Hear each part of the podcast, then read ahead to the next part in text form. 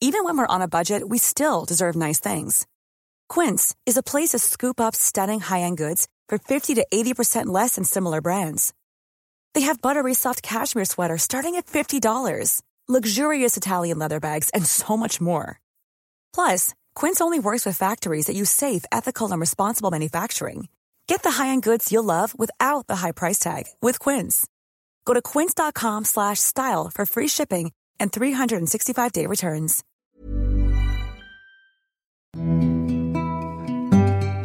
Una expresión pura de la arquitectura funeraria, morada de personajes importantes en la historia de México, antes espacio de un convento y considerado como uno de los cementerios más antiguos de la Ciudad de México, todo eso es el Museo Panteón San Fernando.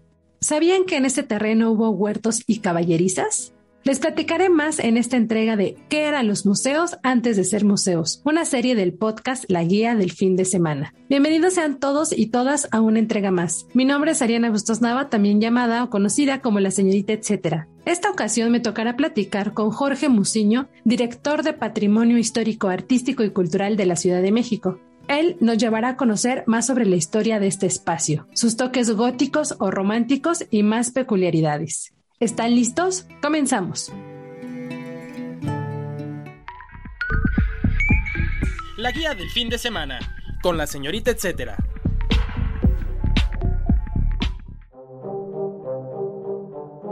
Jorge, cuéntanos, ¿qué usos tuvo antes de convertirse en panteón? Antes de convertirse en panteón, el actual Museo Panteón San Fernando fue parte de los terrenos de la iglesia de San Fernando, que está a un costado, hay que recordar que en la época colonial las instalaciones eclesiásticas eran muy amplias, tenían además de los atrios pues huertos, caballerizas y zonas habitacionales para los frailes o los sacerdotes, así que eh, durante la época virreinal era parte de los terrenos de este convento de San Fernando y eh, en algún momento se ocupó también ya como camposanto o como cementerio. Pero a partir de 1832, ya una vez independizado nuestro país, San Fernando fue dividido y el panteón se ubicó a un costado de la, del templo de la iglesia.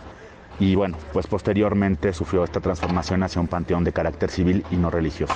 ¿Qué tipo de arquitectura tiene? La arquitectura que predomina en, en el templo de San Fernando es de carácter barroco, sin embargo, el panteón ya tiene distintos elementos de modelos arquitectónicos posteriores y sobre todo los monumentos funerarios, la parte de la arquitectura funeraria pues es muy muy variada porque desde 1832 y hasta casi finales del siglo XIX pues fue sufriendo eh, adiciones dependiendo de la posibilidad económica y gustos artísticos de las familias que enterraban ahí a sus seres queridos y sobre todo, pues por la época de la que hablamos, eh, encontramos elementos de carácter gótico, neoclásico y romántico del siglo XIX. Este conjunto de obras pues hace que el arte funerario que contiene el Panteón de San Fernando, además de variado, sea bastante rico en historias y en detalles. ¿Podrías contarnos de algunos personajes de la historia de México que descansan ahí? Pues el Panteón San Fernando ha albergado a distintos personajes. Prácticamente el siglo XIX de nuestra historia está representado en este panteón. Tenemos personajes muy sobresalientes como don Vicente Guerrero, Benito Juárez, Margarita Maza, Ignacio Zaragoza, Ignacio Comonfort, Tomás Mejía, y otros personajes que encontraron en San Fernando su última morada. Algunos de ellos fueron posteriormente trasladados a monumentos que se erigieron en su honor más adelante, pero originalmente su sitio de descanso fue el Panteón de San Fernando. Entonces, estos son algunos, solo algunos de los que se encontraron descansando en este lugar. ¿Qué acontecimientos ha atestiguado el Museo Panteón? Bueno, en cuestión de acontecimientos, la verdad es que han sido precisamente las ceremonias fúnebres de los grandes personajes de nuestra historia, como son el propio presidente Juárez, el general Zaragoza, la primera dama Margarita Maza y otros más que, como ya decíamos, ahí encontraron su última morada y bueno, pues evidentemente sus ceremonias fúnebres fueron grandes acontecimientos, no solo a nivel social, sino históricos en nuestro país y para la zona, para la actual colonia Guerrero precisamente. El dato, etcétera. El museo se ubica en Plaza de San Fernando 17, en la alcaldía Cuauhtémoc de la Ciudad de México.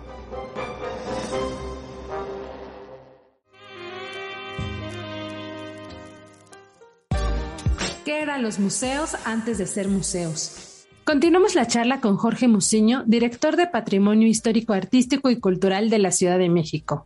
Jorge, ¿cuándo se convirtió en museo y por qué hacer de un cementerio un espacio cultural? Desde el año 2006, hace 15 años, el Museo Panteón San Fernando tomó este carácter cultural para sumarse a la oferta histórica y cultural de la Ciudad de México.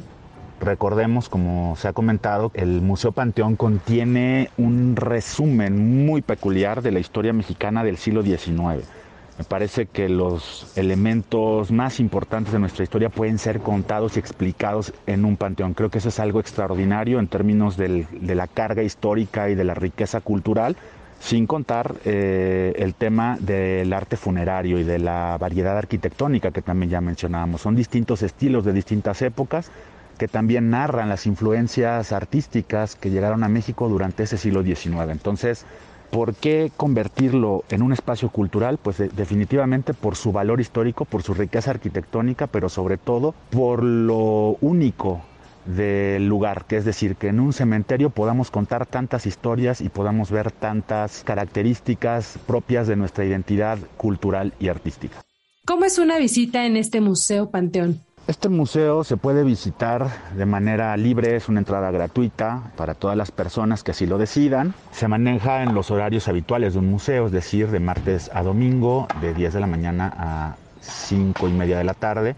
Y algo muy importante, tenemos visitas guiadas todo el tiempo en el, Museo Panteón, precisamente por esta diversidad de elementos que contiene, es muy importante el acompañar a nuestros visitantes para que no pierdan detalles sobre la historia y sobre la riqueza arquitectónica del lugar, pero últimamente también agregamos ya esta tecnología de los códigos QR en donde las y los visitantes pueden escanear para encontrar y descubrir las historias, relatos, leyendas, y entonces ya hacemos una combinación de elementos, no solamente la historia vista como un, tema eh, cronológico, sino también con esta aportación que dan las leyendas, que dan historias, que hacen de los personajes entes más cercanos a la gente, los hacen, los humanizan, vamos, ¿no? Los convierten precisamente en hombres y mujeres con vidas, con familias, con historias de amor, con anécdotas y con mil detalles que les confieren una dimensión distinta a la que podemos ver a veces en los monumentos, ¿no? Algo más cálido, menos frío.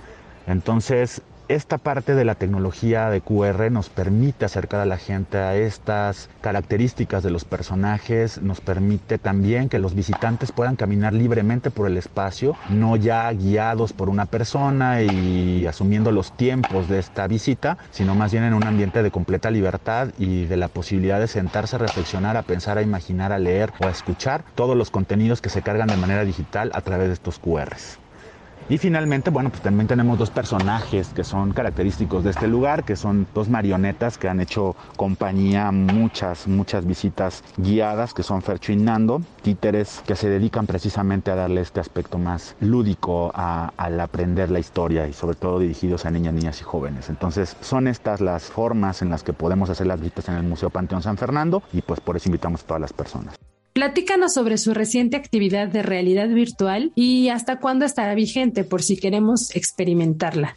Los recorridos virtuales están abiertos, van a quedarse, llegaron para quedarse. Son la posibilidad de ir enriqueciendo contenidos y de permanecer con una oferta que más bien se va convirtiendo en menús desplegables para nuestros visitantes. Entonces, esta parte de enriquecer más bien nuestra historia, de no estar haciendo cambios constantes en cedularios, en museografía, sino que podamos de manera digital cargar más información en lugar de sustituir me parece que es una de las cosas más importantes que estamos caminando en los museos de la red de museos de la Ciudad de México hacia esa transformación. Esto que inició en San Fernando se irá replicando en otros espacios como el Museo de la Ciudad de México, como el Museo Nacional de la Revolución, el Museo de los Ferrocarrileros, etcétera, el Salón de Cabildos y tendremos la posibilidad, como te digo, de ir agregando información, de ir adicionando contenidos, de ir enriqueciendo nuestra oferta cultural y no estar sujetos a las temporalidades. Entonces me parece que esto es un aspecto muy importante a destacar. ¿Cuál es la mejor época para visitar el Museo Panteón de San Fernando? La mejor época para visitar el museo es todo el año. Sin embargo, hay fechas emblemáticas, por supuesto.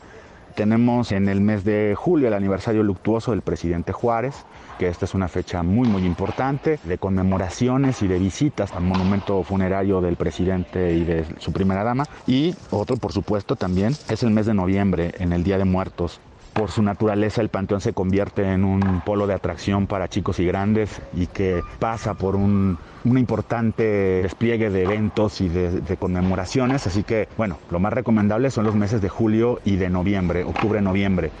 Pero en realidad todo el año está muy recomendado que nos visiten, que aprendan con nosotros y que nos enseñen también, porque seguramente dentro de nuestros visitantes habrá muchos que nos aporten anécdotas, historias, ideas, por supuesto, y que nos enseñen también a descubrir con esta incorporación tecnológica nuevas betas para mejorar y aumentar nuestra oferta histórica y cultural el dato, etcétera. Sigue la conversación y actividades del museo en www.facebook.com diagonal Panteón Sanfer.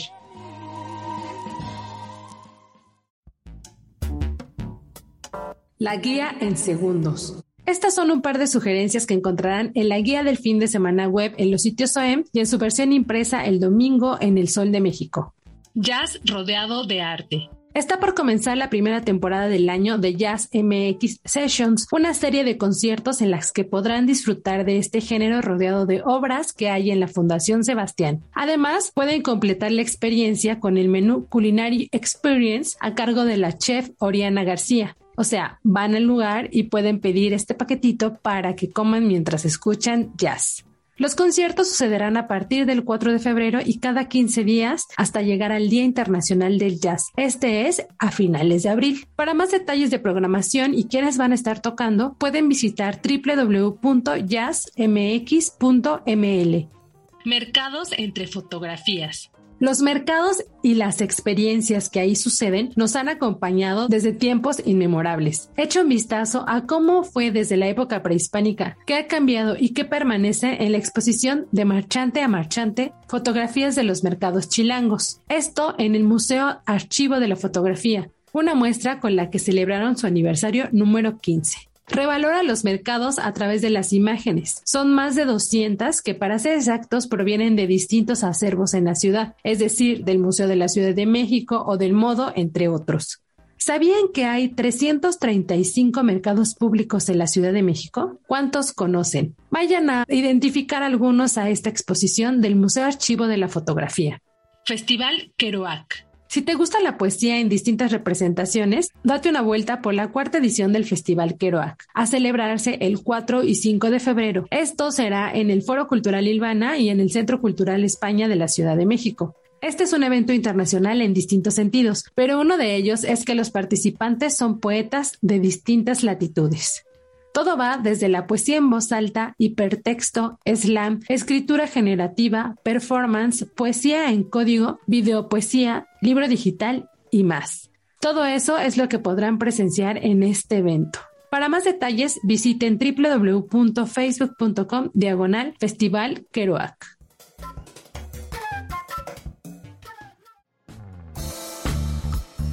Así llegamos al final de esta edición especial de ¿Qué eran los museos antes de ser museos? Una serie dentro de la guía del fin de semana. Les adelanto que la próxima semana les voy a traer muy buenos planes para celebrar el Día del Amor. Ya saben que febrero se nos da por ser un poquito más melosos. Además tenemos la entrevista con un espacio en la Ciudad de México que nos encanta, además de que sabe rico, nos estimula con cada visita y tendrán actividades especiales por el mes del amor. Y bueno, antes de cerrar el micrófono, quiero recordarles que me encuentran en redes sociales como la señorita etcétera. Por allá les estaré compartiendo actividades que hacer todos los días. Hay muchas opciones y como siempre les digo, un etcétera de cosas que hacer. Finalmente, agradezco el apoyo en producción a Natalia Castañeda. Si tienen algún comentario o sugerencia sobre este espacio, los que se generan desde la Organización Editorial Mexicana, pueden escribirnos al correo podcast.om.com.mx. Hasta la próxima.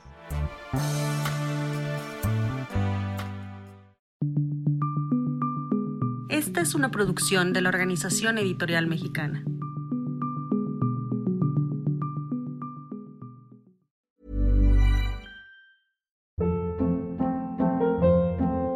Hold up. What was that? Boring. No flavor. That was as bad as those leftovers you ate all week. Kiki Palmer here, and it's time to say hello to something fresh and guilt-free. Hello Fresh. Jazz up dinner with pecan-crusted chicken or garlic butter shrimp scampi. Now that's music to my mouth. Hello Fresh. Let's get this dinner party started. Discover all the delicious possibilities at hellofresh.com.